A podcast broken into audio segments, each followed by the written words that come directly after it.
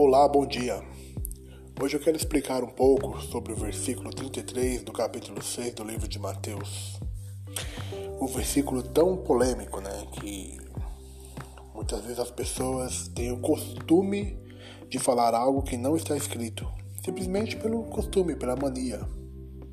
Outros até então para pregar que Deus vai te dar tudo o que você pedir.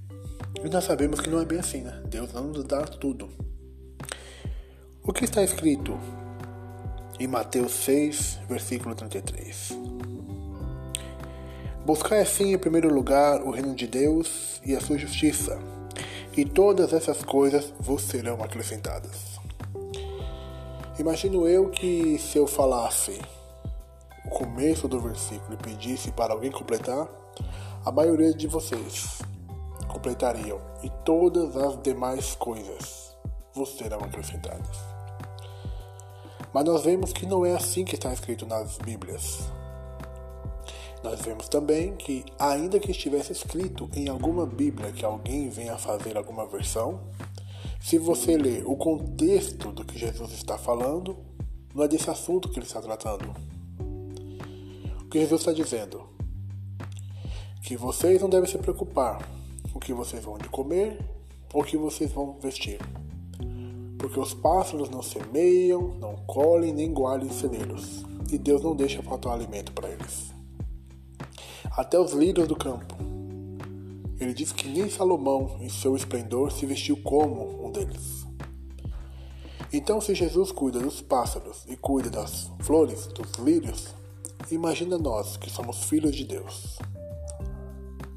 Ele continua dizendo que tudo isso, a planta, cresce, hoje ela existe, amanhã não existe mais, será lançado ao fogo.